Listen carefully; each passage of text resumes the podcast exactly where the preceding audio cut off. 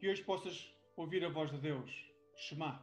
O texto que hoje te trago encontra-se em Lucas, no capítulo 3, os versículos 21 e 22. Vamos falar sobre o batismo de Jesus. O texto diz: E aconteceu que, como todo o povo se batizava, sendo batizado também Jesus, orando ele, o céu se abriu. E o Espírito Santo desceu sobre ele, em forma de corpórea, como uma pomba, e ouviu-se uma voz do céu que dizia: Tu és o meu filho amado, em ti me tenho comprazido.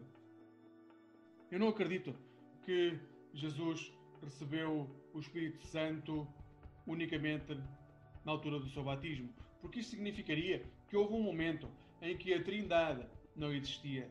Eu acredito que até ao momento da sua vida, quando tem mais ou menos 30 anos, Jesus resistiu ao pecado e cresceu em sabedoria, estatura e graça diante de Deus e dos homens. E isso só pode acontecer, só pode ter acontecido pela presença do Espírito Santo. E aqui o Espírito Santo, no texto que lemos, torna público a filiação que sempre existiu entre Deus e Jesus.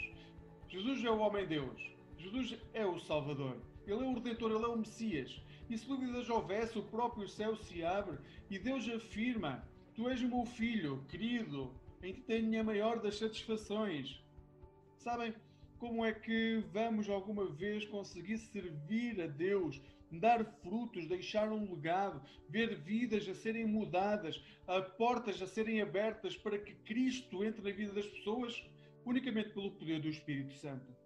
É Ele que traz a salvação às pessoas. É Ele que chama as pessoas.